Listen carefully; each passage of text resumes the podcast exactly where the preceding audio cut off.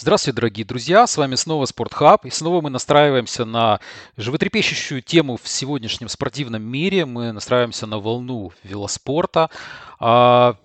Заканчивается Тур де Франс. Вот сегодня будет последний этап. По техническим причинам мы записываем до его окончания. Но, в принципе, все акценты уже расставлены и все точки уже поставлены так точно. Единственное, мы не знаем, кто выиграет последний этап на Елисейских полях. Но, тем не менее, мы хотим рассказать вам о том, что происходило на третьей неделе. Вот наши еженедельные подкасты, с которыми мы а, выходили и которыми пытались как-то обновить информацию и рассказать свои мысли по поводу того, что происходило на Тур де Франс. Наконец-то все закончилось огромнейшей увертюрой. Э, не буду забегать наперед. Все всему свое время, обо всем успеем поговорить. А, наш велотандем Алексей Борисовский и я, Саша Маноха, приветствуем вас. Привет, Леш. Всем привет. Э, ну, я для начала просто скажу, что что мое состояние, вот его назвать э, ну, каким-то таким обыденным словом шок, это очень слабо. Э, у меня есть только описание моего состояния вообще э, ну, э, и состояние, и впечатление э, от развязки, ну, только какой-то ненормативной лексикой, но ее постараемся избежать. Э, и так что, наверное, подойдем к началу нашего рассказа. Да.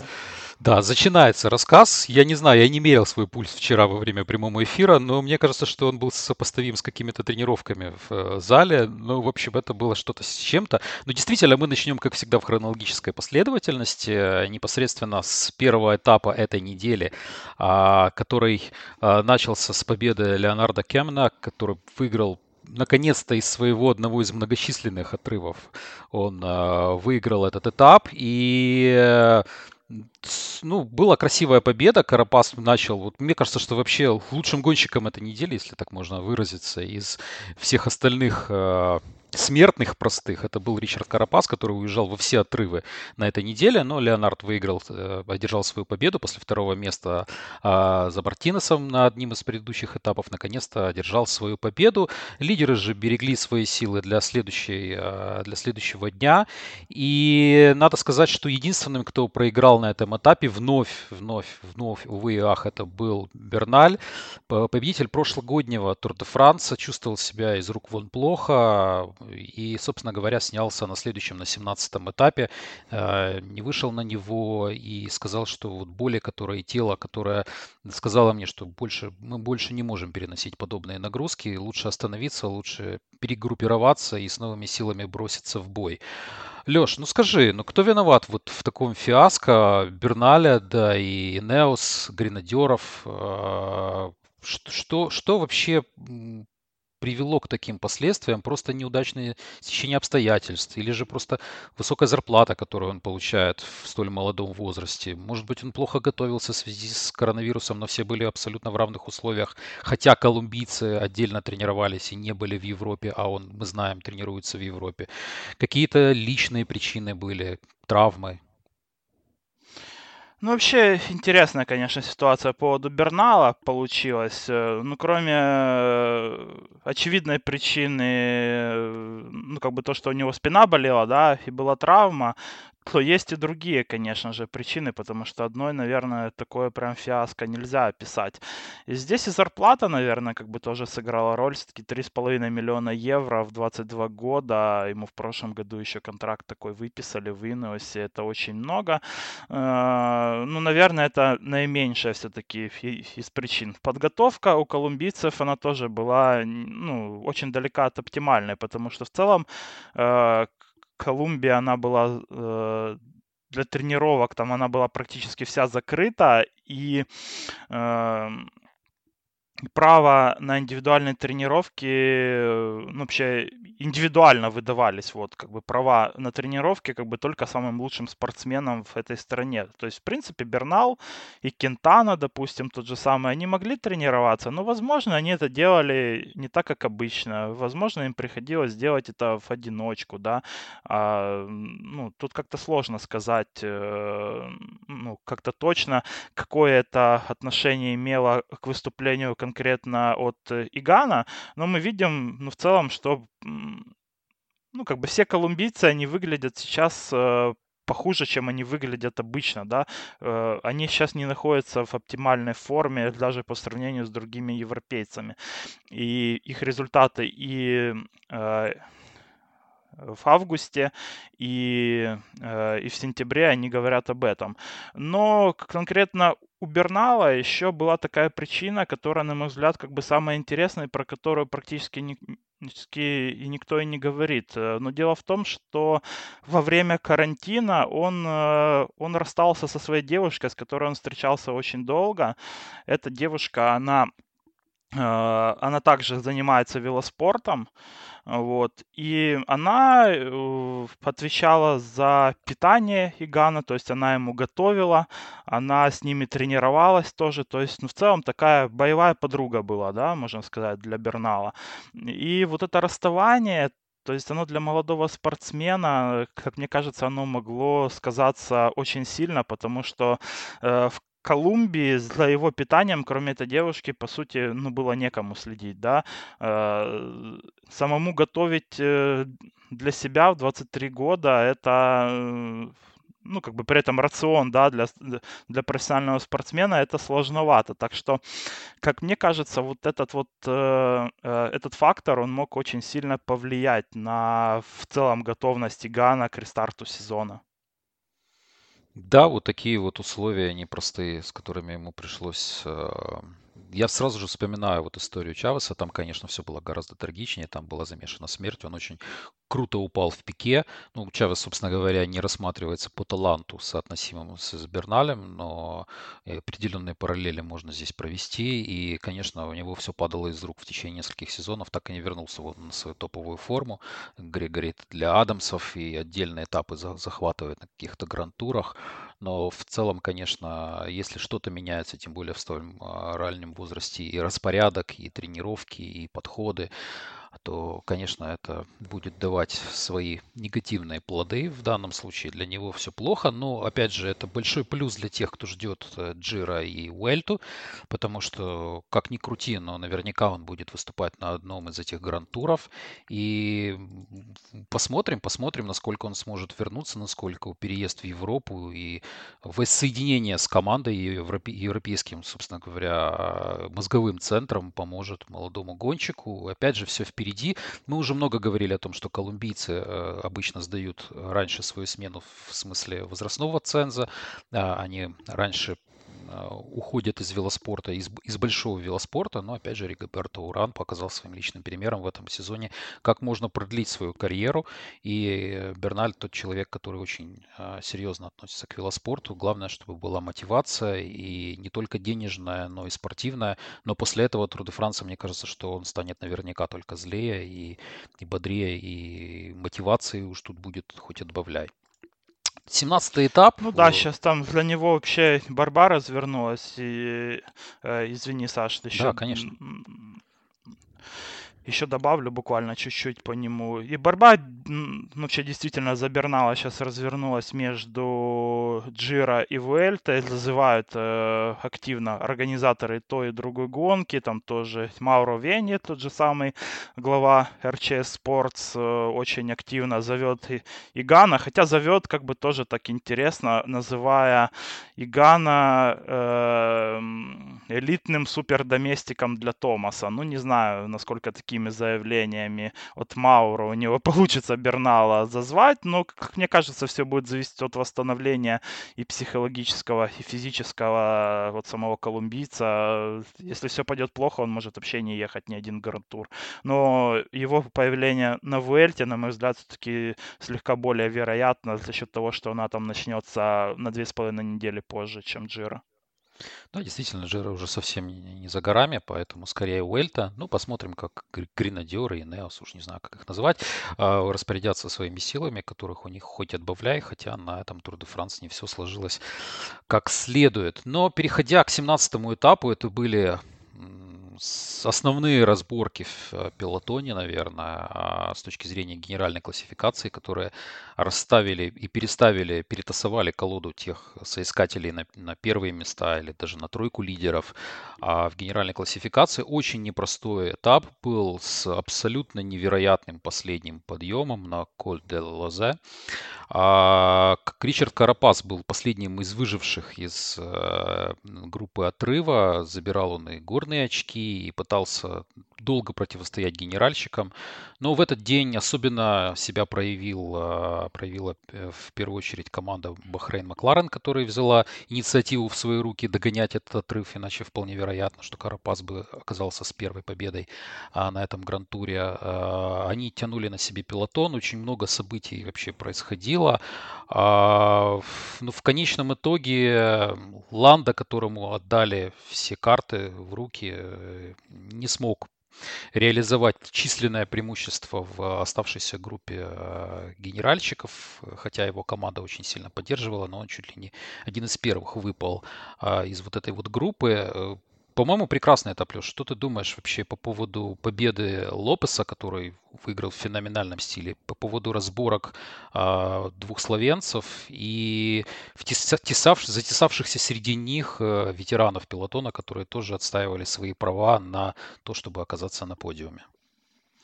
Наверное, начать хотелось бы с освобожденного Ланды все-таки. Этот мемчик про э, «Продайте свободу Ланде», это ну, вообще он начался, наверное, где-то лет 5 назад, где-то 4-5 лет назад, когда он еще был одним из скайботов. И, и в то время, конечно, Ланда в горах был вынужден работать на Томаса и Фрума, хотя было явно видно, что он э, посильнее их в горах и может уехать спокойно. И, и тогда были, если вы помните, на Тур де Франс там тоже он, э, э, ну, он пытался там и протестовать, да, где-то даже в Skype самих, что э, чтобы быть одним из лидеров, но все-таки оставался Грегори для Фрума. Э, вот. Э, ну, в то время в, в интернете очень было популярно этот мемчик, типа «Освободите Ланду».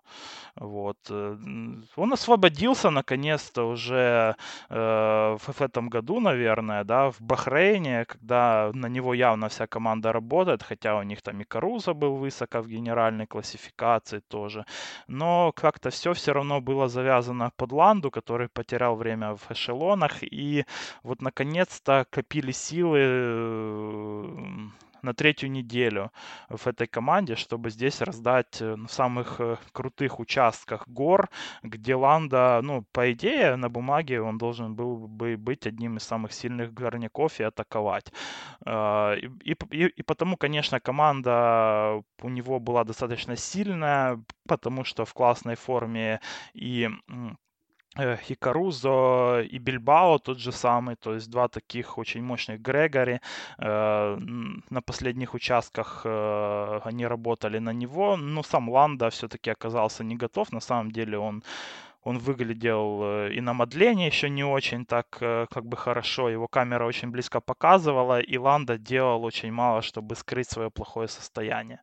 Вот, так что ну, как-то не удивило то, что он э, в итоге и не проатаковал после такой впечатляющей работы от своей команды. Проатаковал Лопес, э, который в этот день, он явно выглядел э, посильнее всех, атаковал не на самых крутых градиентах, но тогда, когда уже все прилично поджарились в тот момент, все лидеры, и когда группа лидеров самих, она насчитывала уже, по-моему, человек 5, вот как они приехали, там еще я вот не помню, уже там был Масс или нет уже тогда в группе. Но вот Порт, Кьюс э, и два словенца, они точно были с Лопесом. Лопес атаковал тогда, воспользовался там тоже слегка тем, что все пасли друг друга в той группе. То есть, если бы атаковал Порт, я бы уверен, что за ним бы словенцы бы рванули или Кьюс рванул бы. Лопеса как-то более спокойно отпустили, с, с учетом того, что он уже и в генерале прилично проигрывал, и как раздельщик Лопес явно никого здесь не пугал, в отличие от того же Порта. Э, вот, потому, конечно, ну, как бы нельзя сказать, что Лопес незаслуженно победил, потому что он, он э, и свежее, и лучше всех все-таки в эту гору выиграл. Э, он, он, он смотрелся, да, свежее всех.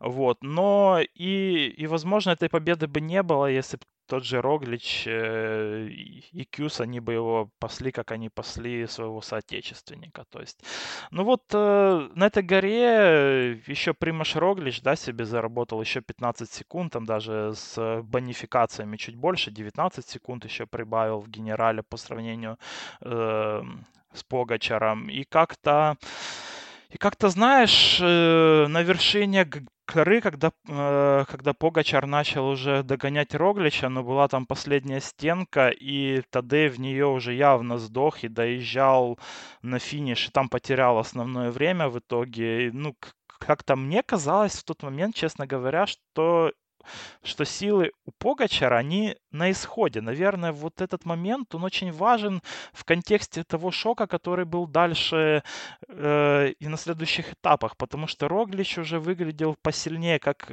горняк на третьей неделе, и а Погачар для меня вот на 17 этапе в концовке, он смотрелся где-то как Бернал за два этапа до своего провала, то есть когда, когда Бернал себя загнал, да, в долг э, к своему организму, так и Погачар вот здесь уже в конце выглядел так, э, ну, по-мертвецки он уже так доезжал, скажем так, э, по сравнению с тем же Рогличем, который, в принципе, ну, э, напрягся тоже очень мощно, но по крайней мере, он крутил педали в конце намного спокойнее, чем это делал э, Тадей.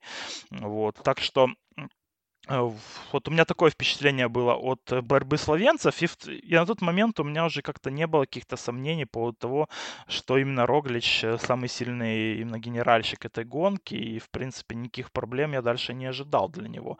Ричи Порта, наверное, еще стоит отметить, да, старичок все-таки удержался до конца, и э, хотя и уступил минуту Лопесу, но в принципе это скорее в позитив ему можно внести этот этап было.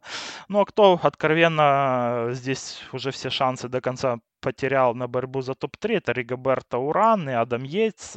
Особенно это касается Урана, который был на третьем месте после второй недели, то вот этот этап он четко показал, что все-таки Риго э, находится не в той форме, в которой нужно, чтобы бороться за высокие места. Да, все так, и я с тобой согласен. Вообще во время просмотра этапа у меня э, сложилось ощущение, вот момент, когда уехал Лопес, за ним рванул Кус неожиданно, я думал, что он будет тянуть Роглича, и потом Роглич какую-то включил дополнительную передачу, вот такое впечатление было, что коробку передач просто переключил на какую-то там пятую, шестую передачу. Он уехал от э, Погачара без, без особых если не ошибаюсь, атак. Э, Кус, естественно, Да, просто с колеса добрал. свалился. Да, да, да, да. И мне показалось, что ну вот, собственно, все. На этом Тур де Франс и первое место закончено, и третье место тоже закончено, потому что Лопес очень много выигрывал у Ричи Порта на тот момент, и Порта вообще даже в трансляции не показывали. То есть он где-то там был, отрывы не показывали, где они там находятся между небом и землей. Какие-то зависшие люди в виде Ланды, Масса, Порта и Яйца, и, естественно, Урана, который в самом начале отвалился. И казалось, что, ну, собственно, все. Вот, вот на этом мы ставим жирную точку. Было классно, было здорово. И отрывы, которые были у Роглича от Покачара, там, ну, они были порядка 30 секунд на, на этапе. И мне казалось, что этот разрыв, который на последних километрах, он просто возводится в какую-то абсолютно невероятную математическую степень. То есть там какие-то могут, можно проиграть там 3 минуты, да, можно проиграть 4 минуты подобным образом, когда ты понимаешь, что я дал уже все силы и уже нет сил дальше тянуть. Но каким-то образом абсолютно невероятным Тадей вернулся в эту борьбу, он проиграл 15 секунд. Все равно оказалось, что уже на, на этом поставлена точка, но как он смог минимизировать э, вот эти вот свои потери физические и, естественно, числовые с точки зрения времени, это, это было очень круто.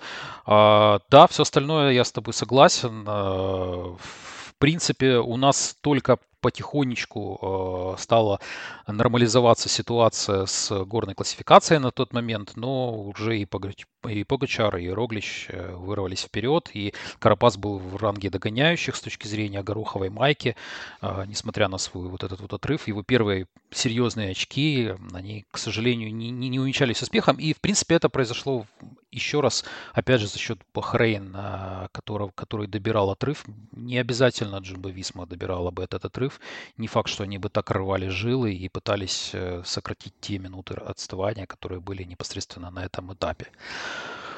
Ну вот после такой определенной бури у нас было относительное затишье на 18 этапе, хотя невероятное количество гор, невероятное количество очков в классификации горной. И Ричард Карапас, который только начал свои претензии на гороховую майку, подтвердил их, а, собрав чуть ли не максимум а, на горах и обогнав обоих словенцев в этой классификации. Победу же мне кажется, очень классно, что эту победу одержал Михаил Квятковский, потому что это первая его победа на Тур де Франсе. Он всегда был э, замечательным командным игроком для Ская, для Инеоса.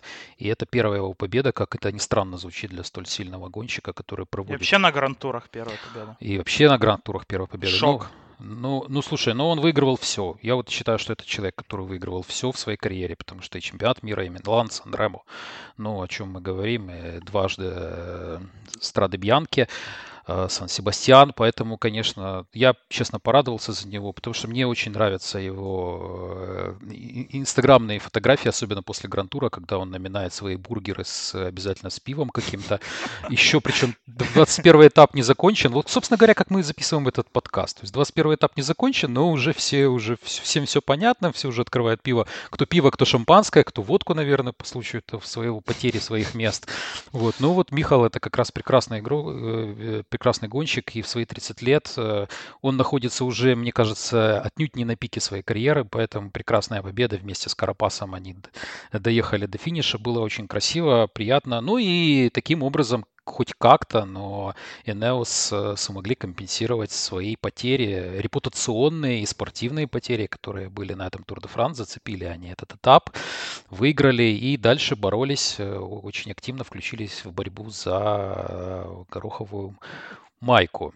19 Еще и как выиграли, очень красиво было на самом деле, потому что в обнимку финишировали, там, конечно, не обошлось и без, э, и без относительно везения, да, потому что ехали они вместе с Марком Хирши, о котором мы рассказывали в прошлом подкасте, но Хирши упал на одном из спусков, и, э, и уже два, и уже два гонщика Инеоса, они уже доезжали вместе. Я все-таки думаю, на этом этапе стоит слегка остановиться еще, потому что э, во-первых, мне очень этот этап нравился с точки зрения композиции. Он такой был Э, ну, наверное, без каких-то супер крутых гор, но Глиер э, очень, э, гора была очень крутая, где как раз таки развалилась вся группа желтой майки. И что самое главное, после этой крутой горы там было еще и участок со Стерато. И это Стерато на самом деле, ну, то есть такая гора в стиле джировской финестры, но при этом Стерато здесь, ну, была пожестче, на мой взгляд, чем на Финестр даже. То есть там скорее такой э, горовика такая мягонькая была, здесь прям жесткая. И Ричи Порт, э, он там прокололся на вершине этой горы, пришлось ему добирать. В тот момент вообще казалось, что для Ричи Порта опять невезение у Порта, опять для него все кончено, квест его на топ-3. И было очень жалко австралийца, но все-таки, э, ну, вообще такой сценарий этой гонки было, что ли, победа для Ричи Порта своих э, кошмаров ночных, да, потому что э, прокол на вершине горы, и он добрал в спуск, что очень удивило, наверное, да, многих, потому что э, потому что Порт э, очень жестко падал на Тур де Франс не раз, и его падение э, это, кажется, три года назад было, да, когда он был одним из претендентов на э, на первое место, и тогда он упал очень жестко, прям там головой, прям, ну, в общем, на спуске, кто хочет, загуглите, на ютубе есть это видео, очень страшное падение, где даже велосипед разнесло вообще на кусочки. Э, вот, и вот этот вот, э, и такой момент, что он здесь добрал основную группу с, со всеми лидерами на спуске, и, и не боялся рисковать на нем, вот я считаю, это даже большая личная победа для Порта, чем его итоговое место в генеральной классификации. Но и среди лидеров здесь тоже была борьба все-таки, потому что хотя там и доехали до вершины плюс-минус вместе, но во время Стерата у Примаша Роглича явно было больше мощности, чем у того же Погачара, чем у того же Масса. Он начал от них отъезжать, э, уже создал себе там задел в секунде-то 7-10, но потом почему-то бросил. То есть мне, честно говоря, это показалось слегка странно, потому что, ну, собственно, ему ничего не мешало продолжать атаковать, ехать в своем темпе, и с учетом того, какой прекрасный э, спусковик э, он есть, то здесь, в принципе, можно было на спуске только и нарастить свое лидерство. Но вместо этого Роглич остановился, начал оглядываться, подождал всех остальных, можно так сказать, и э, и уже так, ну, как это, это знаешь, как бы задним числом говорить умным, да, очень, но вот этот момент, он, ну, вот э, в этом моменте, как мне кажется, здесь можно было еще привести э, какое-то время своим претендентам другим, то есть своим соперникам другим, да, Роглича, потому что все-таки э, ну, потом этого времени не хватило. Да, уничтожай своих конкурентов, пока ты можешь. Это истина, конечно, в спорте очень играет большое значение. Но вышло так, как вышло. А в результате они приехали с, вместе э, с э, Погачаром в, в одном времени. Единственное, что, наверное, стоит дополнительно здесь отметить, что еще больше провалились яйца Уран, но, в принципе, после предыдущего этапа это было более или менее понятно. Все остальные финишировали вместе и оставили э, разборки за свои позиции на разделку, которая была через день. А, да, да, у нас был последний полуспринтерский этап. Это был э, этап под номером 19, когда еще были шансы побороться за зеленую майку а, лучшего спринтера на Тур де Франс. И, наверное, стоит немножко нам а, перейти к этой тематике, потому что, а, ну, по сути дела, Сэм Беннет выиграл эту номинацию. Он, он был откровенно лучшим на последних на, на финишных километрах. Он гонялся впоследствии первую неделю промежуточных финишей. Он не брал, потом как-то Квикстеп немножко одумался, и они вместе боролись за и промежуточные финиши. А, вот то, что Сэм Беннет, на самом деле, который закончил Тур де Франс 2016 года на последнем месте, теперь э, практически наверняка, еще раз мы не знаем а, финала, которая будет. И математические шансы все еще есть э, у рядогонщиков его обогнать, но практически наверняка он завоюет эту зеленую майку лидера. Он был крут, он был лучше всех, э, он по делу выиграл зеленую майку, и вот то, что Сагану не удалось взять э, эту майку, при том, что команда делала все, что могла, и, и билась, не скажу, что до последнего, потому что на третьей неделе они уже, наверное, поняли и признали свое поражение, по большому счету, хотя сам Петр э, пытался спринтовать из, из, э, из группы и пытаться добирать дополнительные очки, не, не, не сдаваясь до последнего. Что ты скажешь про вот эту вот номинацию, насколько смотрибельно было то, что происходило на Тур де Франс с вот этой зеленой майкой, э, повлияли и отрывы, и большое количество отрывов на таких этапах, где, в принципе, спринтеры могли побороться, или же все было разложено по полочкам, и, в принципе, объективно а, сам оказался лучшим из, из всех спринтеров, которые были на дистанции. Ну, я думаю, что Беннет был объективно лучший в этом году, но при этом и, и борьба тоже была, потому что, что все-таки Беннет э, в холмистой местности, он, э, ну, он все-таки послабее, чем Саган, там, и Трентин, все-таки как-то пытались его э, с каким-то переменным успехом, да, раскачать э, и, и Саган, и Бора, вот, э, но в итоге, как мне кажется, вот 19 этап, там, где нужно было э, на холме четвертой категории, там, где нужно было сбрасывать, пытаться Беннета, то Бора уже не особо верила в Сагана. Или Саган был уставший еще после Альп. Э, потому что в целом, ну, уже как-то эта команда уже не особо работала. Не так мощно, как это было на второй неделе, например. И и Беннета не сбросили. Беннет так показательно за Саганом катался, как прилепленный, что, э, что посмотри, Петер, э, тебе сегодня меня не сбросить с колеса, и шансов у тебя никаких нет. А, вот. И потому, конечно, там еще сказалось то, что, допустим, когда была спринтерская номинация, да, там еще в следующий холм, то э, вот тогда казалось, э, в отрыве был Реми Каванья, и и тогда Боре нужно было как бы жестко работать, да, чтобы там сбросить Беннета, чтобы догнать Каванью, чтобы Саган взял 20 очков э, на, на этой спринтерской на этой спринтерской номинации. Но, но этой работы просто-напросто не было. Она была какая-то такая полувялая, там плюс и вот Санвеба еще Николя Рош помогал или наоборот не помогал, как мне кажется, это он так пытался наоборот разбить преследование, вот, чтобы потом, э, чтобы гонщики Санвеба потом имели возможность атаковать на последних там 30 километров этого этапа. Вот, э, ну, в общем, оно таки случилось, э, потому что потом пошли атаки как раз-таки Uh, ну, по-моему, там незадолго в этой спринтерской номинации атаковал там и Канефруа, и Ролан, за ними поехали уже классики, и в итоге получился звездный отрыв со всеми спринтерами, с Саганом, с Трентином, с Беннетом, но при этом там еще были uh, Иван Авермат, и Штуевен, и другие звезды, собственно. Вот. Очки, опять-таки, спринтерские на этом промежуточном финише Саган взял там меньше всех. И, ну, как мне кажется, как мы уже говорим, наверное, на протяжении всего Тур де Франс, все-таки Петер уже это не топовый спринтер. Если тебя объезжает там даже э, Матео Трентин в, в спринтах э, по скорости, то ну, это как бы говорит, что лучшие дни уже Сагана как спринтер, они уже, уже позади. Вот. Э, потому с точки зрения зеленой майки, вот уже здесь, как мне кажется, уже все стало ясно.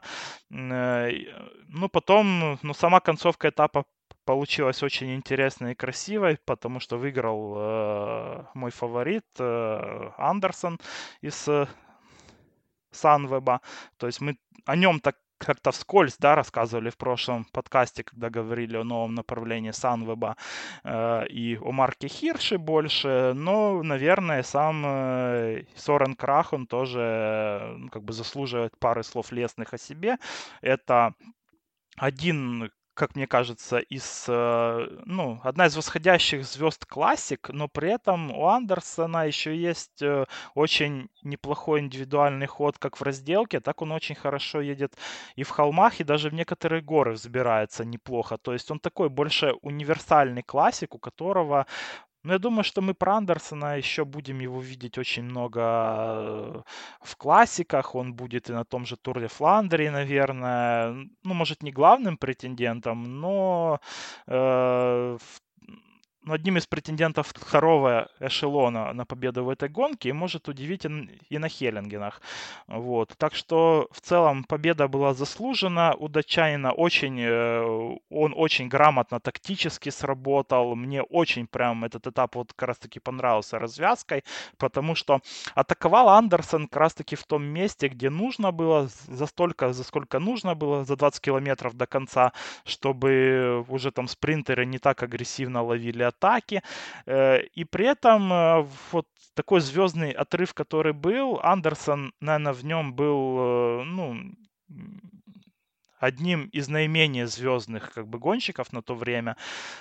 И, и его явно, ну, ну, как бы так не пасли, потому что э, вот это трио спринтера они пасли друг друга, а все остальные пасли там того же Штуйвена Э, Ивана Вермата. А Андерсон атаковал мощно, атаковал решительно и воспользовался тем, что в группе преследователей у этих звезд не было вообще совместной работы.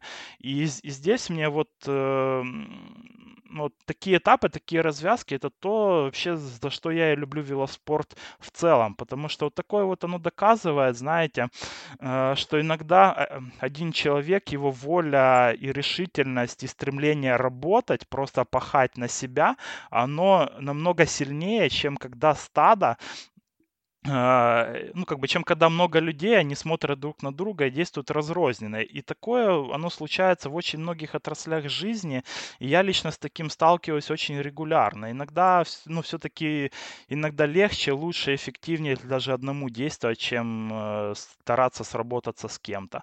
Вот. Так что для меня вот эта победа Андерсона, она была прекрасной с точки зрения как и тактики, так и э, велоспорта в целом, так, наверное, и с точки зрения такой такой жизненной философии, что ли. Ну, здорово ты подвел, мне уж тогда нечего сказать абсолютно, потому что, да, а, Сорен действительно показал себя очень круто, и вообще весь Sunweb — это одно из таких больших, а, красивых историй на Тур де Франсе, потому что молодые, классные, очень боевитые, не сдающиеся гонщики на протяжении всего тура э, зажигали на различных этапах и помогали делать их более смотрибельными, интересными. И я надеюсь, что это опять же поможет многим болельщикам определиться с какими-то своими дополнительными, э, не знаю, пристрастиями, что ли, на, на будущее, потому что все это, вся эта молодежь, она вся дальше будет идти в пилотон, и дальше будет э, бороться за высокие места на различных э, видах гонок, различные сложности, различные категоризийности, но в целом, конечно, это будущее велоспорта, и очень круто, что это будущее вот уже сейчас настало. И, конечно, слегка жаль того же Грега Ван Авермарта, конечно, Оливер Нансен хотел добиться чего-то большего для своей команды, и ЦЦЦ, и Ажитуар показали себя не, не, не самой лучшей стороны, хотя боролись, э, в отличие от некоторых других команд, они действительно боролись за отдельные этапы и были очень близки к своей цели, но, но вот на сей раз не сложилось. Э, да тут самое время, наверное, поговорить о том, что нас больше всего разочаровало, потому что следующий этап, который мы будем, о котором мы будем говорить, это непосредственно разделка, поэтому давайте, наверное, пройдемся по тем именам, лицам, командным э, цветам, которые больше всего разочаровали нас на этом туре, и э, некоторые команды, которые приехали, ну и ровным счетом не показали ничего. Э, в первую очередь, наверное, стоит отметить э, израильский стартап Nation, который ну, Нильс Полит, наверное, был самым активным участником э, вместе с Беном Хермансом. Каких-то отрывов, каких-то попыток отрывов, ну, не зашло у них, не, не, не в те отрывы они садились и выпадали довольно рано. И в, целом, и в общем, команда не показала ничего. Возможно, это какой-то а, а, потих... они пока затихарились перед тем прыжком, который у них будет, и который они обещают с Кристофером Фрумом в следующем году. Из тех команд, которые еще разочаровали у нас. С обрыва разве что прыжком. Ой, разб... разбежавшись, прыгнул со скалы, король шут вспоминается. Но да, надеюсь, все будет не, не, немножко веселее в следующем году. И опять же, для нас это очень большая интрига. Ну, так уж далеко мы забегать не будем. Там и должна быть и физическая форма, и здоровье должно не подвести. Но пока в этом году было совсем совсем-совсем слабо. Кого бы ты еще отметил из тех, кто вообще ничего не показал? Потому что ну, вот я лично разочаровался абсолютно Total uh, Team, Total uh, Direct Energy, которая ничем не проявила себя. У них был э, Никола Бонифаца, который выиграл один из этапов на Париж-Ницце, и они, по сути дела, наверное, делали ставку на него, но вот команда, команда, которую я, наверное, совсем не видел в пилотоне, а, это была одна из них. Кого бы ты выделил со своей стороны, и, может быть, какие-то отдельные люди, отдельные какие-то тенденции. И учитывая то, что в этом году Тур де Франс это визитная карточка велоспорта, как, тоже, я уже повторюсь, но скажу, в какой-то степени для спонсоров невероятно важна эта гонка, невероятно важно показать цвета и, собственно говоря, рекламные места и рекламное время на телевизионном эфире. И вот от некоторых команд совсем этого не было. Кого бы ты назвал в числе первых э, вот в первых из остающих. Красота среди бегущих. Ну, ты знаешь, да, как-то проконтинентальные команды, они слегка разочаровали, потому что и в отрывах не так активно участвовали, на самом деле, как это обычно бывает. От них обычно никаких побед не ждут, да, победы на Тур де Франс от проконтинентальных команд это дело скорее э, удачи какой-то и ну ну, вообще редкость, откровенно говоря.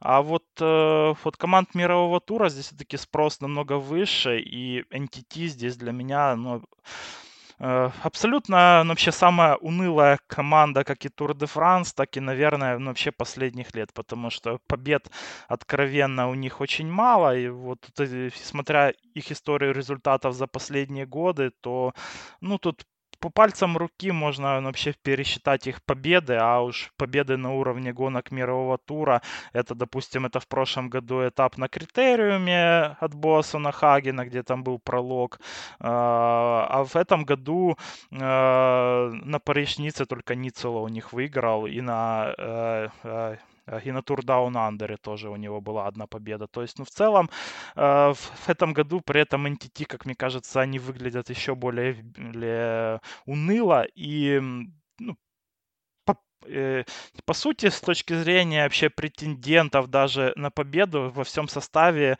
у них аж один такой гонщик. Это Джака Ницела, который сошел э, еще на первой неделе, кажется, сошел Ницела.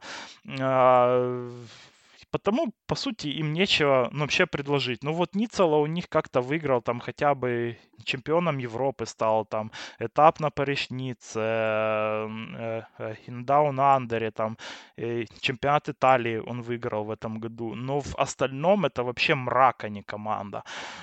И для них на самом деле это огромная проблема, потому что в, в этом году купил команду Бьярны Риса, который возвращается э, мировой велоспорт, да, если помните, это бывший владелец и босс команды Саксобанк, очень известная, которая со шлеками, там, ну, короче, феерили они в свое время там с, с Каделом Эвансом, да, вроде, что там Эванс за них гонялся.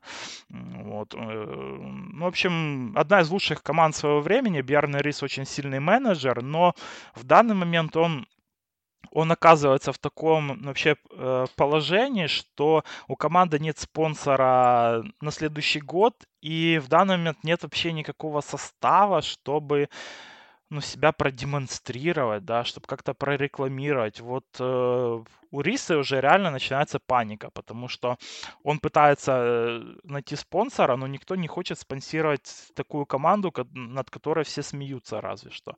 Ну, то есть ни один спонсор не хочет связывать себя с таким имиджем. И этот э, Тур де Франс, он вот во время Тур де Франс уже буквально умолял, что вот нам нужен спонсор на следующий сезон, мы не сдаемся, мы ищем. Но как бы выступление команды на туре было откровенно беззубым, и не было ну, вообще таких этапов, где они были бы даже близки к победе, там даже на первых этапах, где Ницела неплохо спринтовал, то но он все равно как-то был скорее второй уровень, а не первый спринтеров. А, вот. А потом, когда он сошел, то пошли какие-то, э, ну, сначала э, вообще попытки бороться за горох э, от Майкла Гёгля, но потом и он тоже сошел, потом уже какие-то откровенно самоубийственные атаки пошли в каких-то жалких попытках э, захватить 5 минут времени на экране э, от Боссона Хагена, а все остальные вообще не способны в этой команде ни на что, к сожалению. Это, это не то, чтобы я хотел их как-то унижать, не то, чтобы я хотел быть как-то дополнительно жестким, но мне кажется, что это просто правда вот по поводу этой команды. И откровенно слабый состав, откровенно, э, откровенно бездумные трансферы глупые в прошлые годы, когда они берут там того же Вальгрена Андерсона из Астаны, который явно выдал свой лучший ну, вообще сезон, но в Астане умеют работать допустим, в классиках, а ну, вы не умеете искать применение вот э, таким э, ну вот гонщиком, и Андерсон в итоге за два года в этой команде вообще ничего не сделал. Или же берутся сбитые летчики, там, э, ну, вроде того же Пацавива, вроде Э, того же Ментиса, э, которые, ну, в данный момент э, они не способны там даже быть в топ-10, в топ-5, тем более грантуров. Так что это все следствие как бы не работы Риса, да, который уже получил такую команду в этом году. Это все следствие работы предыдущего менеджмента, предыдущих владельцев, но это не делает положение команды легче, и это не делает лучше использование их даже тех же скудных ресурсов. Да, увы и ах. Единственный последний, а, последний козырь, который у них остался, это Кампенартс. Дело в том, что буквально меньше через, чем через неделю будет чемпионат мира и разделка, и вот как раз он является, Виктор является одним из претендентов на первое место, поэтому, конечно, команда, у которой будет чемпион мира в разделке, она набирает гораздо больше вестов с точки зрения а, спонсорской поддержки, поэтому, вот, наверное, это последняя такая а, возможность для них а, сделать свой сезон немного более радужным, да и с помощью радужной, опять же, майки чемпиона мира. Вот, поэтому в 25 числа будет э, разделка чемпионата мира в Италии будет проходить, и Виктор будет одним из соискателей этого престижного, э, престижного чемпионского звания. Поэтому, может быть, еще что-то поменяется. Будем надеяться на лучшее. Мы, конечно, ратуем за то, чтобы пилотон был как можно более оснащен а, различными личностями, командами, которые будут конкурентоспособными друг с другом. Но то, что мы видели на Тур де Франсе, к сожалению, не оправдывает никаких э, ожиданий. И, и, увы, и ах, ну, тут, конечно, травма не И статуса команды мирового тура не оправдывает. Да, ну видишь как, э, коронавирус, опять же, смотри, у нас какие есть команды ЦЦ, у нас есть и NTT, которые борются непонятно за что, непонятно их дальнейшее будущее, и все решается в последний момент, все на волоске, неясно, как ну, дальше да. будет проходить. Да. Увы, увы, ну, ах. Слушай, еще хорошо, что ты сказал про польскую команду, потому что ее тоже нужно выделить э, с негативной точки зрения, особенно в плане командной работы. Командной работы не было вообще никакой на этой гонке от, э, от них. И, ну, как бы была попытка отрыва от Эльнура Закарина, да, но он там тоже сошел, упал, как бы сошел, потому ставка на его индивидуальную как бы работу в горах, она, э, ну, ее как бы не стало, да, физически на этой гонке. Э, отметился ну, только Матео Трентин, наверное, но это не назвать командной работой, то, что было с Трентином. Трентин это скорее такой э, спринтер-паразит, этой гонки, я его так назову, который откровенно паразитировал на командных усилиях от э, Квикстепа и Боры, но паразитировал, ну, хотя бы топово, можно так сказать, и, и как минимум он был побыстрее, чем Саган, да, допустим. Ну, хотя бы вот э, от них как бы, ну, хотя бы какое-то было внимание к полякам, к польской команде, но оно не было командным. Потому с точки зрения командной работы им здесь, конечно, на эту гонку большой минус, ну, а Трентин молодец. Да, да, все так. И Трентин, кстати, уже уходит из команды на следующий сезон, и ну, я не знаю, как они собираются, как Очевец собирается искать нового спонсора, когда нет вообще никаких звезд. Ну, по сути, Закарин, наверное, ну, ну такой самый статусный гонщик, который сейчас на контракте у этой команды. Да, но ну, Закарин тоже уже два года не показывает высоких результатов, только этап на Джира у него, наверное, такой самый запоминающийся результат так от него какие-то сходы постоянные, какие-то такие неровные выступления, и на генерал он тоже, ну, к сожалению, сейчас не особо претендует. Может быть, они смогут, э, ну, его реанимировать к той же Джира, где он был когда-то хорош, и, и возможно, ну как-то там они себя покажут, но тот же Трентин, э, Иван Авермат, они уже подписали контракты с другими командами, а это именно те два гонщика, на которых ну, вообще держались практически все амбиции этой команды и, и Очевица. Э, так что очень сложно им будет спонсора найти. И в такой ситуации вот одна из проконтинентальных команд здесь может э, войти в мировой тур. Э, Альпесин Феникс делает на самом деле на эту заявку. Подписали они того же Яспера Филлипсона, очень такого талантливого спринтера классика из УАЭ, э, ну, который с Вандерпулом, допустим, сможет э, ну, составить очень крутую связку и с Тимом э, э, с Мерлером с тем же самым. То есть у них есть такой, ну, хотя бы костяк, э, который реально может гонки выигрывать. Э, но, как говорят слухи, им уже предлагали эту лицензию как раз-таки поляки, но они отказались от нее. Так что в общем, непонятно, что будет с NTT и, э, и ЦТЦ на самом деле. Ну, посмотрим. Ну, спонсора им будет очень сложно найти в условиях таких и экономики такой мировой, и их, ну, вообще составов.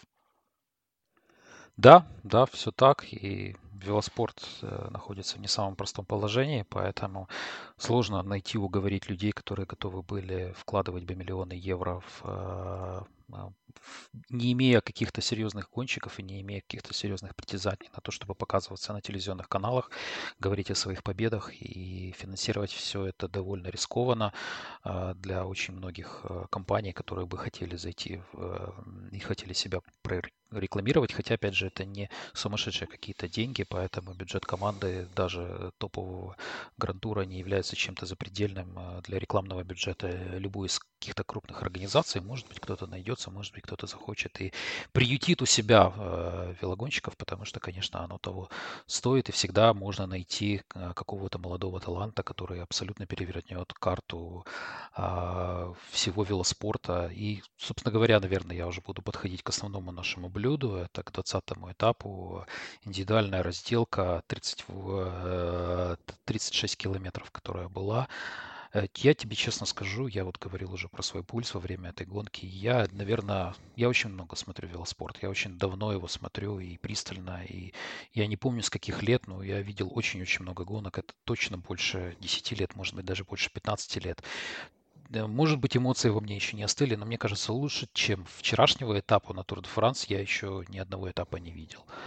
То есть тот феноменальный абсолютно накал страстей, который был, и те интриги, которые были э, на этом этапе, ну, конечно, все затмило э, блестящая езда ТД Погачара, э, но там было много других э, интересных историй, связанных и с той же Гороховой Майкой, и связанных с тем же третьим местом, за которое боролись э, Порт э, и Мигель Ангел Лопес. Но это было феноменально, я скажу. Я никогда не видел подобного, а, подобной доминации, при том, что мы видели и Армстронгов, мы видели и Фрума, мы видели и многих других, но это все-таки было немножко под другим соусом. Да что там под другим? Но это было совсем, совсем иная гонка и совсем иные а, иные обстоятельства, а здесь, проигрывая 57 секунд перед последней разделкой, где э, Роглич казался фаворитом даже по сравнению с Погачаром, а, он смог отыграть и привести всем такое невероятное количество секунд. То есть он отыграл практически две минуты у Роглича за этот этап. Это,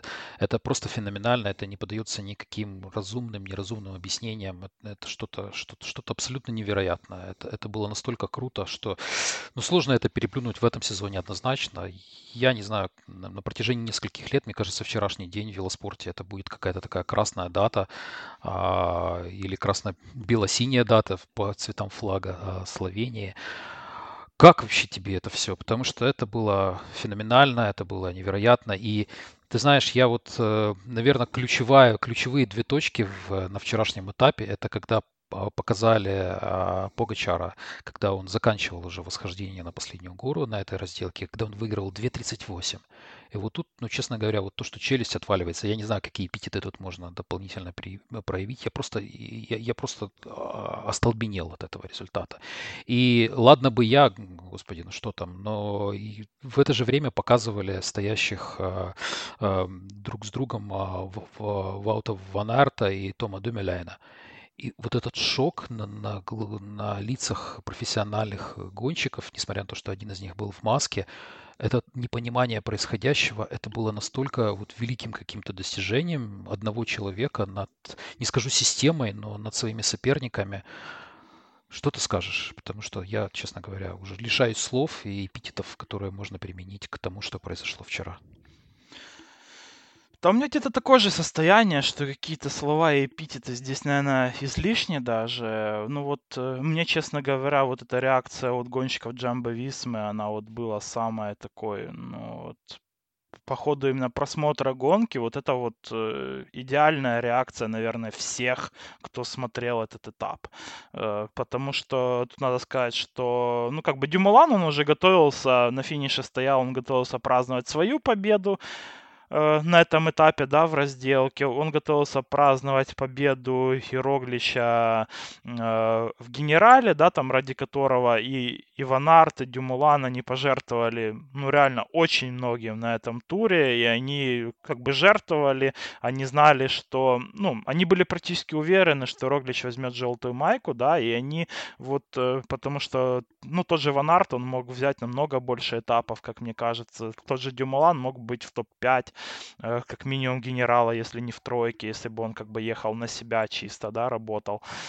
Но, но они знали, они отдали свои личные амбиции, э, ну, явно на то, чтобы выиграл э, словенец. Э, и вот смотреть на их шок, э, это было, ну, наверное, очень, ну, это было очень сильным, вот, э, ну, ну, это очень сильно на меня подействовало, вот, личное время трансляции.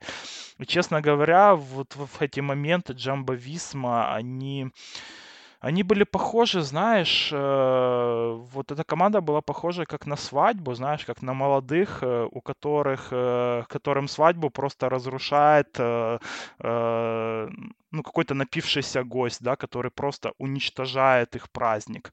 Вот так и, и Погачар тоже, он просто уничтожил как бы праздник Джамбо Висмы, который уже готовился, наверное, не один месяц.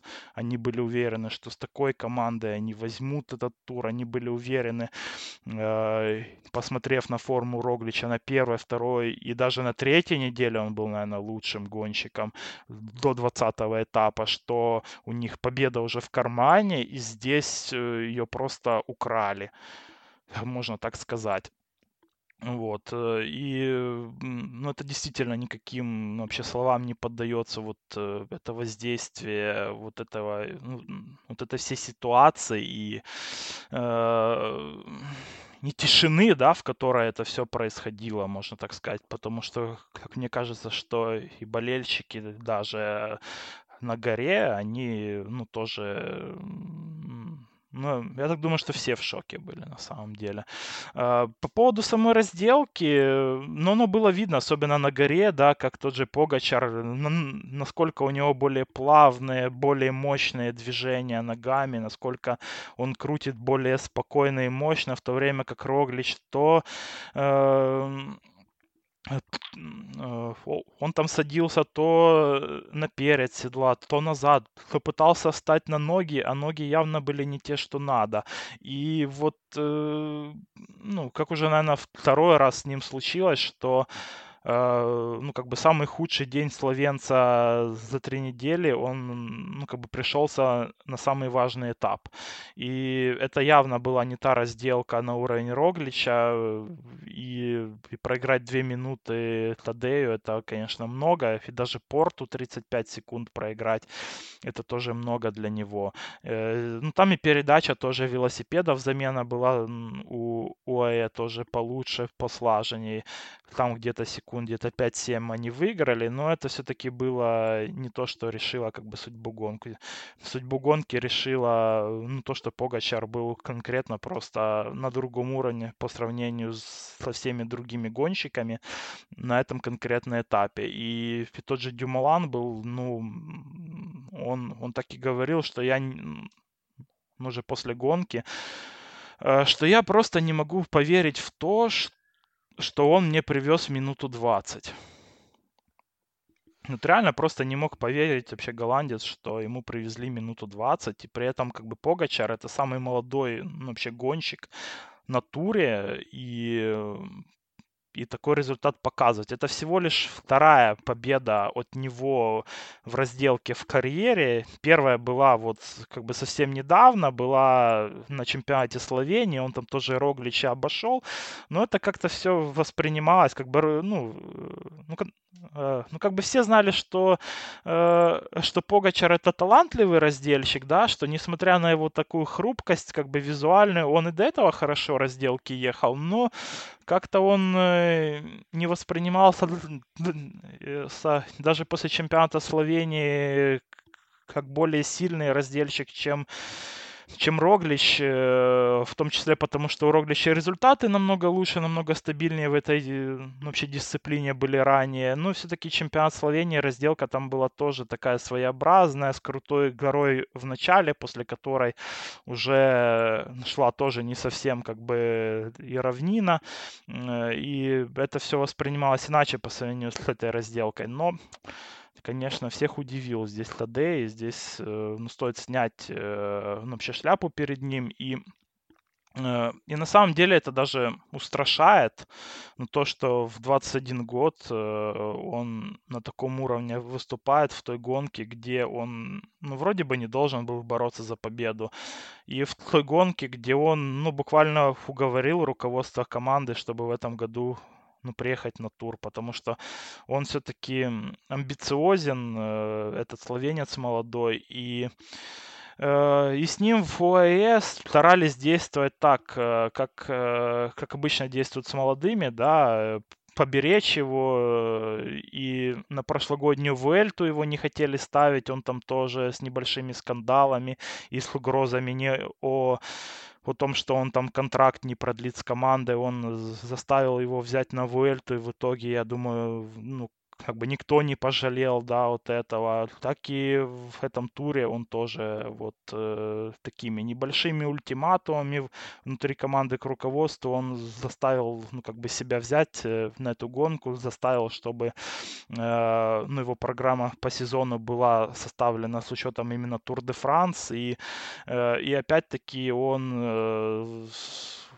он все поставил на эту гонку, и и выиграл в итоге, да, так что здесь, конечно, руководство ОАЭ, я так думаю, что оно, э, ну, прям совсем не жалеет э, то, что под, ну, где-то не по своему желанию, да, а из-за агрессивности и амбициозности Погачара они вот были вынуждены слегка форсировать его развитие.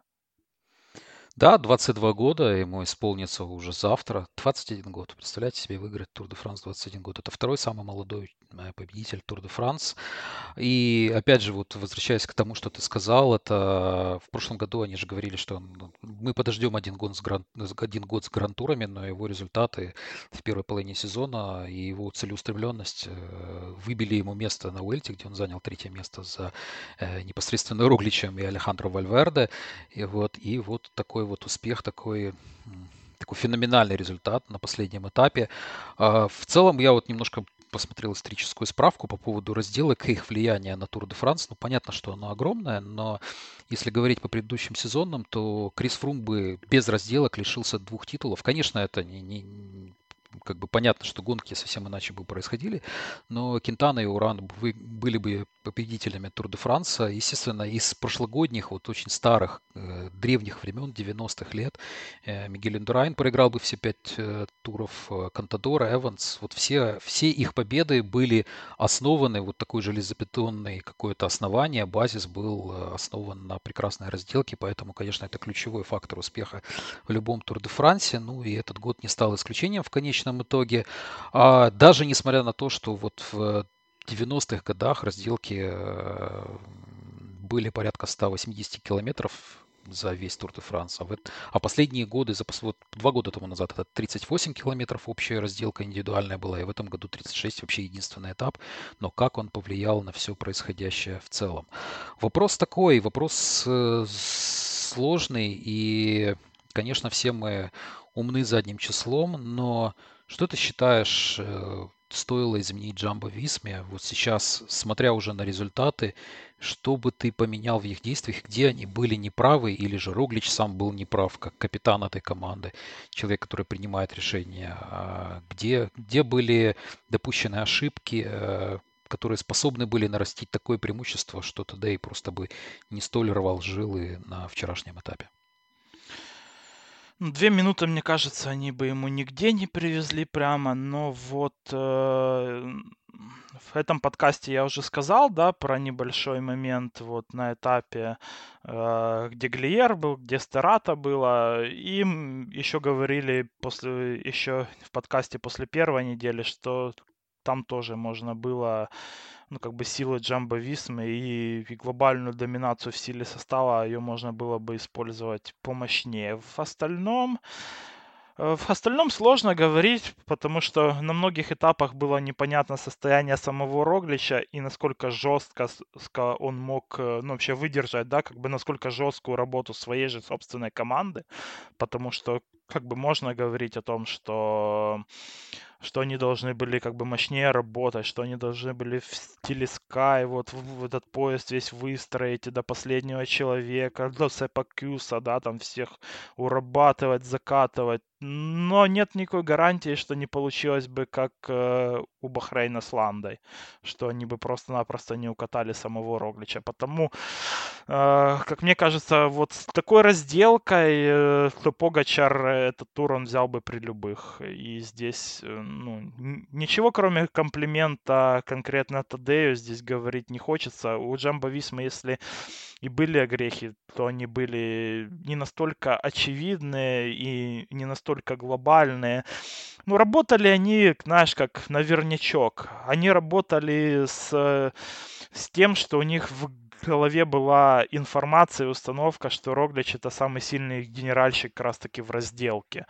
И и они вполне логично, да, думали, исходя из предыдущих результатов Примаша, что это так, и что минуты уж э, над Погачарами, уж тем более там было по три минуты там над всеми остальными, что ему этого времени 100% хватит. Э, еще тема, которую мне хотелось бы поднять по поводу разделки, это, наверное, уже борьба за другие места. И здесь, конечно, наверное, выделяется ну, то, что Ричи Порт э, после разделки, он провел просто прекрасную разделку, в одно время с Дюмуланом проехал.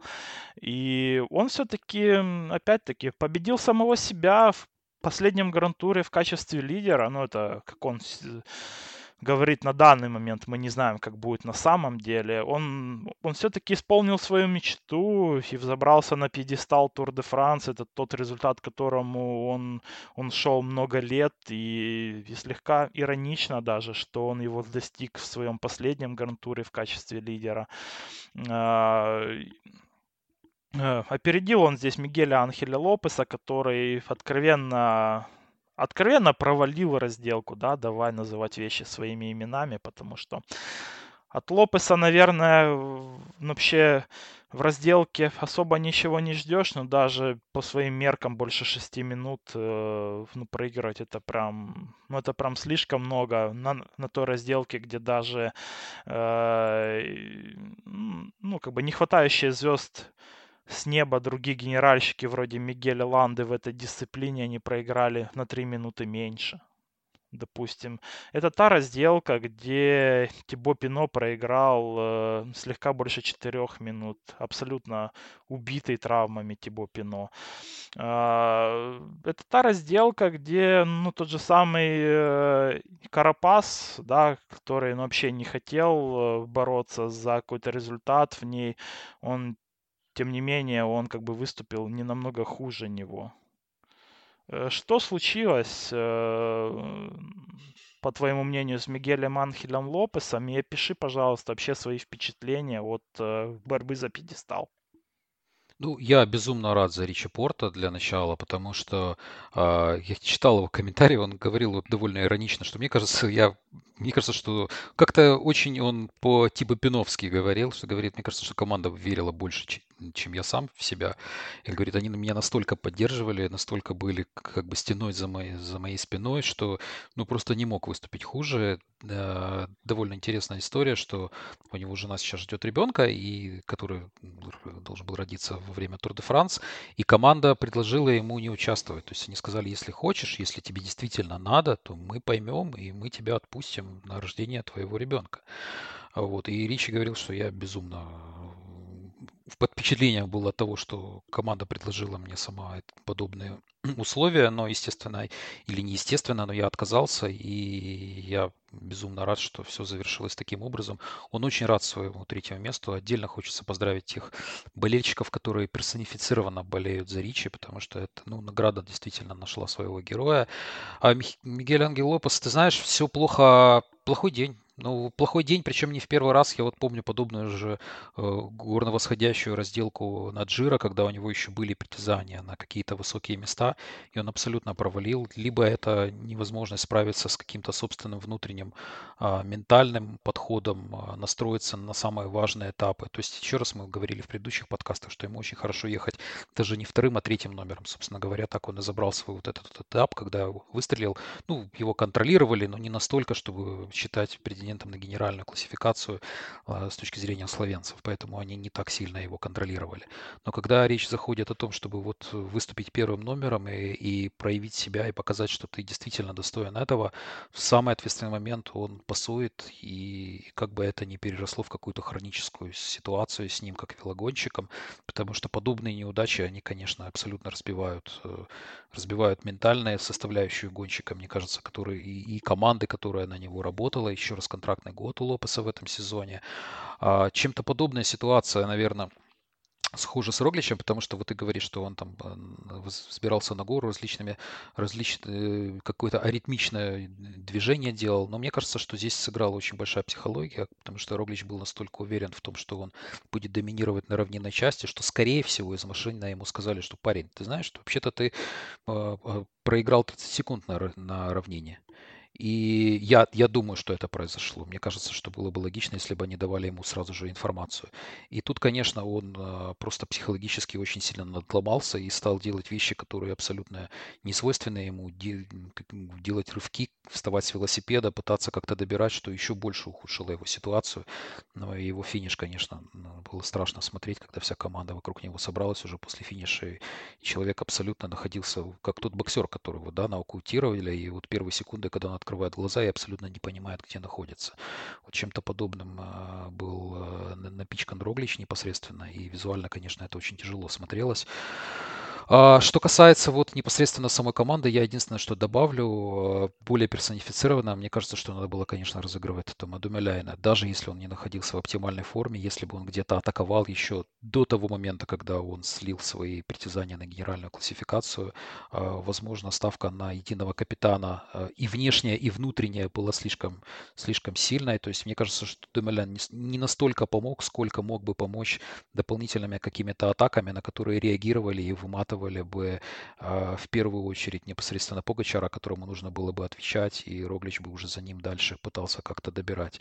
Но, и, опять же, история не терпит сослагательных наклонений, они сделали то, что сделали, абсолютно нету никакой уверенности в будущем э, того, что Роглич будет в таких же идеальных условиях с точки зрения команды, что также слабо будет выступать тот же самый Берналь, что очень многие обстоятельства, которые были ему на пользу и на руку, будут с, играть в следующих годах. Абсолютно не факт. Да, он действительно выиграл Вельту, то есть его карьера уже достигла невероятных вершин, но Тур де Франс это, естественно, естественная потребность каждого генерального э, гонщика, который находится в топе и в э, прайме своей формы, и а, ну, выигрывать сильнейший, но отнюдь не факт, что Роглич сможет вернуться и дать бой в следующих годах. Всегда есть э, твой определенный золотой шанс, который ни в коем случае нельзя упускать и в спорте, и в велоспорте, и в жизни. Бывают такие моменты, которые, к сожалению, если ты упускаешь, то потом как то не пытаешься их добрать, уже вернуть ничего нельзя. Ну, так как у того же Порта было несколько лет назад, да, когда он из-за падения тоже упустил свои шансы, уже так и никогда э, в той форме уже так никогда не был. Я здесь еще несколько вещей добавлю, ну, буквально два момента еще добавлю по поводу борьбы все-таки за первое место. Для Погачара это вообще исторический результат, да, потому что он стал вообще первым э, в истории вообще гонщиком, который взял и генеральную классификацию, и за счет молодых гонщиков и гороховую майку, потому что он э, во время вот этой, ну, какого-то впечатляющего, да, спорта на планш де Бельфиль, он э, не только ну, себе желтую майку завоевал, но еще и опередил Ричарда Карапаса в э, зачете э, еще и в горном зачете, да. Вот. А по Роглича, ну, ну ты знаешь, Для меня он, наверное, все-таки, ну, как минимум наполовину чемпион э, этого Тур де Франс, хотя бы э, потому, что он все-таки, он ехал в майке желтой практически всю гонку и проявил ну, вообще чемпионский характер, э, подойдя и поздравив именно лично как бы Погачара еще когда он интервью давал. То есть он как только отошел чуть-чуть, да, вот ну, как бы после финиша он там не стал ждать ничего, он, он практически сразу подошел, поздравил своего друга, и ну, это тоже дорогого стоит, потому что я так думаю, что разочарование у Примаша было очень жестким. Он сам в э, интервью после гонки говорил, что я буду много плакать, я уже плакал, э, но я все-таки постараюсь вернуться и выиграть эту гонку. То есть вот э, для меня это чемпионский характер, честно говоря. А, вот. Э, ну, давай, Саш, тогда перейдем еще к другим гонщикам, да, из генеральной классификации. Это более уже э, ну, как бы знакомые и любимые тебе гонщики Микель Ланда и Энрик Мас, которые заняли на Тур де Франс э, четвертое и пятое место соответственно. Как тебе их выступление? Если мы про Ланду уже все-таки поговорили слегка, да, то вот мне хотелось бы скорее услышать твою оценку выступлением э, Мувистара, потому что лично для меня Масс на этой гонке, он был самым невидимкой вообще среди всех э, генеральщиков. Там даже Уран как-то больше запомнился, чем Масс. Но Мувистар, во-первых, они взяли свою любимую номинацию на этой гонке, это командную. Опять э, от них э, очень мощное выступление в этом зачете, ради которого там и, возможно, они даже угробили подготовку Солера к Джира, но они на 18 минут опередили Джамбо Висму. Э, ну, вообще, как тебе, Саш, э, выступление от Мувистара и командное, и индивидуальное от Энрика Масса? Ну, ты знаешь, тут все пропьем, но флот не опозорим. Команда, которая выиграла все, все, все, все. Ну, слушай, ну в прошлом году они забрали все три э, командные номинации на всех трех грантурах. Это феноменальное достижение. Мне кажется, что вообще Унцуя уже стал давно работать на, на то, чтобы первые четыре гонщика заезжали как можно выше и абсолютно плевать на то, какие места они занимают. Ну, это, конечно, очень сильно утрирую, потому что я очень сопереживаю много лет за эту команду. Что касается Масса, вот у него вот есть такая особенность, мне кажется, хотя он первый первый год в Мувистаре, но вот его, по его довольно короткой карьере, потому что тоже молодой гонщик, и, кстати говоря, второе место в белой майке после Погачара, или Погастара, как его, кстати говоря, называл Экип э, в последнем своем, э, после вчерашнего этапа вышедший Ох, это красиво. Да, умеют, умеют, практикуют. Да, ну, ну да, конечно, французские газетчики уже мы буквально в каждом подкасте отмечаем. Умеют. Да. Вот, так вот у него вот есть такая особенность, что он, э, он набирает. Вот, вот это вот очень классное качество для генеральщика. Он набирает с каждой недели. Он с каждой недели становится все лучше. То есть то, что он теряет на первых неделях, а он, несомненно, потерял слишком много на первых неделях и э, был э, в эшелонах, и терял время, и там они с Вальверде еще как-то вместе. Э, не могу сказать, что они срабатывались, как-то они даже вот в остатках пилотона ехали по, по отдельности друг от друга. Ну, у каждого свои цели, у каждого свои задачи, наверное, а, опять же, командные в целом. Но вот он все время добирает. Это, конечно, вот если он как-то поднимется на какой-то более высокий уровень с точки зрения э, общего своего э, велоспортивного, велоспортивных своих возможностей, то, может быть, что-то из него гораздо более дальновидное выйдет. А на сегодняшний момент, конечно, он с каждым этапом он прибавлял, и третья неделя, которая оказалась ключевой в конечном итоге он забрал свое пятое место, что, мне кажется, очень большой успех для него и очень большой успех для команды, которая никаким образом не поддерживала его э, притязаний непосредственно работы на него. Действительно, он был все время в тени. Вот если мы говорим о том, что Лопес играет даже не вторым, а каким-то третьим темпом, то Масс это какой-то четвертый, пятый вообще порядок темпа, но при этом он все время держался. Если было бы недель пять, то, наверное, он бы был одним из главных претендентов на ну таких ну, вот грантурах. Нужно лоббировать, лоббировать, лоббировать пролоббировать и, вы, и вылоббировать, в конце концов, это все. Вот. Но поэтому круто, я очень за него рад. Он э, раньше проявлял себя на непосредственно Уэльте и в 2018 году очень хорошо заехал на второе место в общей классификации, поэтому тогда вообще ему давались очень много вестов, очень много э, говорили, что это будущее испанского велоспорта, который находится, мне кажется, в огромном упадке. И вот э, как раз Ланда и Мас вообще для испанского велоспорта это большие плюсы, которые финишировали, кстати говоря, гораздо выше колумбийцев, которые доминировали, опять же, на первых неделях. Помните, мы говорили о том, что колумбийская и колумбийская какая-то славянская война у нас в результате испанцы все-таки оказались на четвертом и пятом месте. Мне кажется, это объективный результат. Ричи действительно был немножко выше, а Мас э, воспользовался неудачами Лопеса, воспользовался то, что Домеляйн был на вторых каких-то местах. Он гораздо сильнее проявил себя, чем Йейтс. И все уже ниже даже нет смысла перечислять. А, кру- крутое выступление. Я очень рад за команду. В целом же вот командный велоспорт, и, мы знаем, что в некоторых видах спорта есть такое понятие, как танкинг, да, когда команды специально проигрывают а, большое количество а, спортивных каких-то событий, дабы заполучить какие-то более высокие места. Но это характерно для американских видов спорта, американского профессионального спорта, когда лучшие талантливые новички приходят не на контрактной основе, как это происходит в европейском футболе, а за счет того, что они могут при привлекать лучших талантов определенного возраста к, к себе под свои знамена. Лота Судал – это полный, полный антипод Мувистара, причем полный антипод Мувистара с таким хорошим историческим запасом, а, заняли последнее место а, в классификации непосредственно гонщиков. А, и я могу сказать, что это действительно команда с большими историческими корнями по тому, чтобы занимать свое последнее место. Был великолепный абсолютно гонщик в 2000-х годах Вим Ван Северант который, ну, чтобы вы понимали, он три года подряд финишировал последним на Тур де Франс с 2006 по 2008 год. Более того, в 2005 году он закончил вторым с конца, а в 2004 восьмым с конца. То есть это, э, на Тур де Франсе есть определенная номинация на, на последнем этапе. Гонщику, который финиширует последним в общем зачете, ему вешают на велосипед красный фонарик. Это очень красиво. Мне, мне кажется, это очень красиво. Это вообще такая очень классная традиция. Так вот, представьте, один и тот же человек три года подряд. Это надо просто... А, ну, это, на, на это тоже нужен определенный талант, чтобы финишировать последним. То есть это надо попадать все время в лимит времени, но при этом быть ниже, чем свои конкуренты. При этом, ну, сам по себе гонщик, он был такой среднестатистический бельгиец, который что-то пытался выигрывать на бельгийских однодневках. Ничем примечателен не был. Но, конечно, вот в истории велоспорта, если есть такой Hall of Fame велоспорта, то, мне кажется, можно было его включить.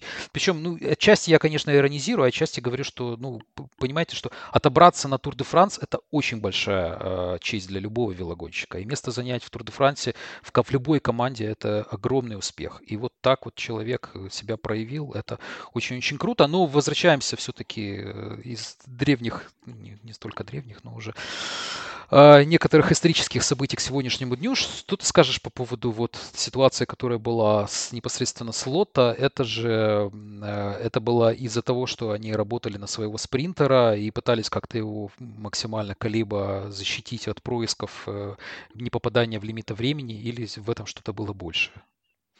Ну, конечно, Лотос Судаль на этой гонке они сотворили историю, здесь надо сказать. А, ну, вот если ты говоришь, да, там э, допустим, э, о фонарике для Ван Севенанта, то здесь можно сразу 4 фонарика выдавать сразу всей команде. То есть со всей команды там Лота Судаль доедут э, до Парижа всего лишь там э, чек 5, из них Э, из них там сразу три заняли все три последних места в генерале, и еще один гонщик э, финишировал э, пятым с конца. Общее отставание в э, командном зачете составляет на данный момент уже 13,5 часов это пропасть, это пропасть историческая, потому что я пролистал там до 90-х годов, я думаю, что раньше там листать не имеет смысла даже. Это уже прям, э, ну, это прям слишком другой был велоспорт. Но вот за последние э, уже 30 лет это действительно, это рекорд, и рекорд с огромным запасом, потому что э, потому что все предыдущие результаты, они были там в районе где-то 9 часов. То есть, а в этом году просто Lotus Заль 13,5. У, э, у Тоталя там у них 10,5 и NTT около 10 часов. То есть, э, в принципе, здесь сразу три команды в этом зачете они пробили историческое дно. Ну, но Лотос Удаль его просто вынесли, знаешь. И э, действительно, вот эта вот операция по спасению Юэна буквально на каждом этапе, который отставал э, на каждом горбе и, и пытался как-то догонять кто сам, кто команда, и это э, это было где-то больно смотреть, но тем не менее, ну, ребята хотя бы в историю вошли, а вот если смотреть на тех же NTT, они здесь сплоховали. Да, еще раз история. Лотта, опять же, этот велогонщик выступал за этот коллектив, напомню, поэтому вот, так, вот такие вот исторические условия и условности, которые непосредственно связаны с э, этой командой. И так получается у нас уже такой затянутый подкаст, но вы знаете, он, наверное, э, соответствует э, 21 этапу, который растягивается на целый день, который вот с открытием шампанского, с большим количеством фотографий, какой-то есть визуальный отрыв, который всегда добирают в конце на Елисейских полях и уже к вечеру раздают заслуженные награды. Так и у нас в сегодняшнем подкасте. Блестящий Тур де Франс. Ну и опять же, единственное, единственное защиту, единственное, что я нашел какой-то аргумент защиты лота, это то, что все говорят, что этот Тур де Франс был очень сильный по скоростям и очень сильный по а, тем а, временным показателям, показателям, потому что практически все рекорды, которые были на горных вершинах, которые штурмовались, они были биты. Э, некоторые были биты с солидным запасом, поэтому в таких условиях вот э, войны в окопах очень сложно, конечно, некоторым гонщикам неподготовленным, не столь подготовленным и не заточенным вовсе на горные этапы оставаться. Поэтому вот, наверное, это одна из причин этих 13 с половиной часов. Такая крутая... Но Беннет и Сага, они все равно как-то ехали, знаешь, там не только они, там и Кукар тот же самый, он там хоть и тоже там из изредка цеплялся за спасение, но все равно Юэн, э, ну, как бы при его скромных габаритах он как-то прям слишком сильно выпадал везде. Вот на любом горбе, э, ну, буквально любая неровность рельефа, и все. И нет Юэна в группе. Он опять там, его показывают, он там страдает. Да, да, все так. У Беннета был один очень сложный этап, когда он выехал последним и был недалеко от э, лимита времени, но потом взял, взял руки в свои руки э, своих помощников и все-таки лучше провел остальные следующие этапы.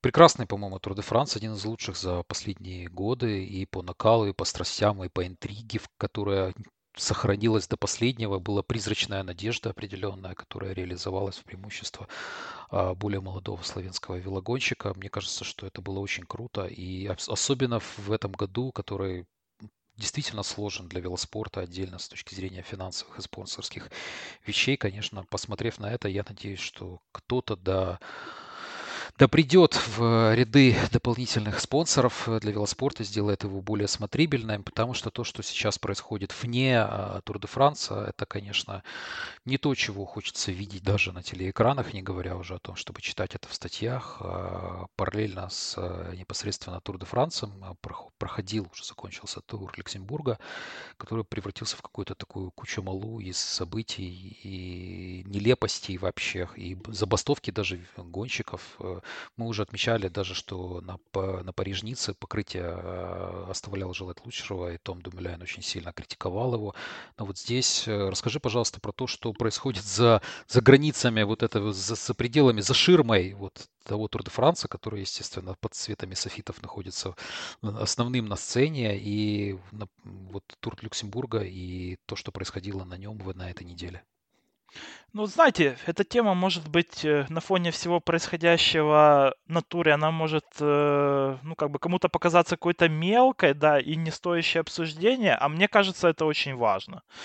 Потому что то, что было на туре Люксембурга, это полнейшая ну, вообще некомпетентность, которая граничит э, с уголовщиной.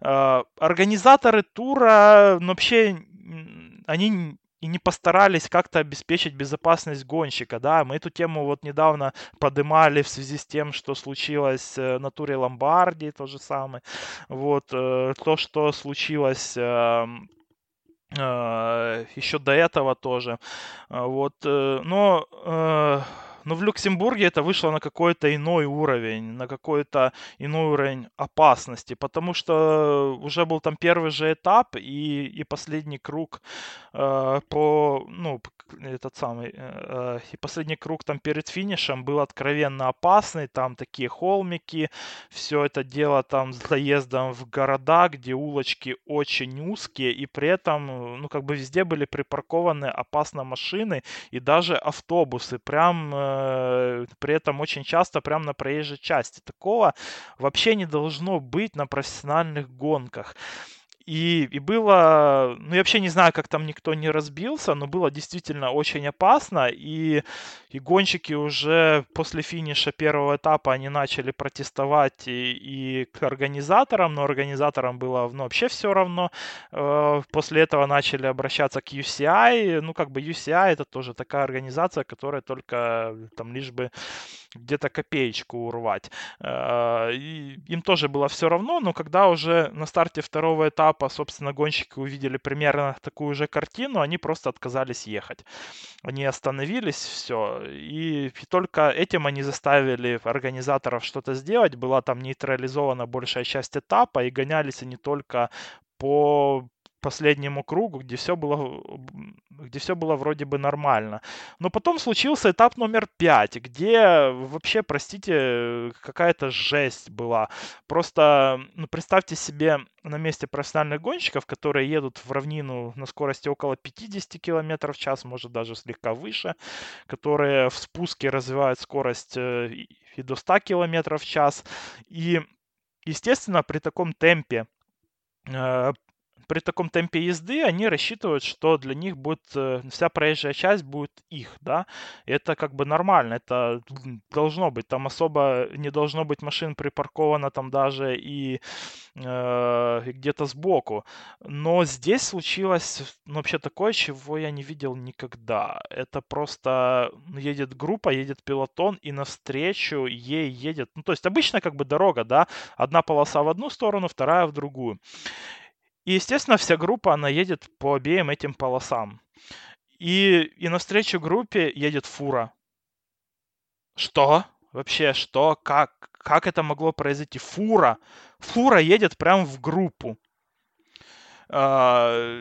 Ну, естественно, там сразу все по тормозам дали, был огромный завал, и ну, я вообще не понимаю, как такое, как такое может быть. Честно говоря, про тур Люксембурга и так говорят, что они откровенно купили себе ну, вот эту себе проведение этой гонки и высшую категорию э, этой гонки у э, у Федерации велоспортивной, да, но после такого, как мне кажется, лицензию нужно отбирать и подумать на том, чтобы вообще судить организаторов, потому что могла произойти действительно катастрофа.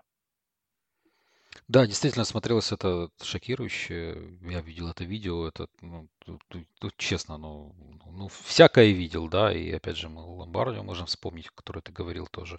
Но это что-то за- вообще за пределами, ну, выходящее за рамки какого-то разумного. Было бы смешно, если бы не было так грустно в целом. Да, Улиси выиграл э, в ту- тур Люксембурга в, в рамках подготовки к Джира, который вот уже скоро, скоро, совсем скоро будет стартовать. А, Блестящие, мне кажется, три недели велоспорта были. Эти Тур де Франс был очень запоминающимся. И я надеюсь, что подобным же продолжением будет следовать и Джира, и затем Уэльта, и еще раз чемпионат мира, который будет немного ранее этим. Сейчас у нас очередные итальянские недели будут в велоспорте, поэтому много чего хорошего можем почерпнуть. А, и будем следить. И я надеюсь, что наши вот подкасты, которые мы старались очень регулярно, с гораздо большей регулярностью, нежели это было в предыдущие годы на Тур де Францах записывать, чем-то помогли или разобраться, или расставить акценты, или просто влиться в этот вот пилотон смотрящих и э, болеющих людей у себя перед телевизорами. Поэтому, Леш, спасибо тебе большое за эти три недели. Это было очень круто мне показалось, что это, еще раз я скажу, что это был один из лучших туров. И я надеюсь, что дальше только лучше, потому что очень много новых лиц. И так как мы видели, что еще два года тому назад э, Погачар э, гонялся за команду совсем не протуровских э, корней, совсем не про туровских Любляна, Густа. Э, мы, мы, ну, мы можем понимать, хотя тогда я уже за ним следил, потому что он тогда очень круто выиграл э, молодежную, очень престижную тур Лавенер.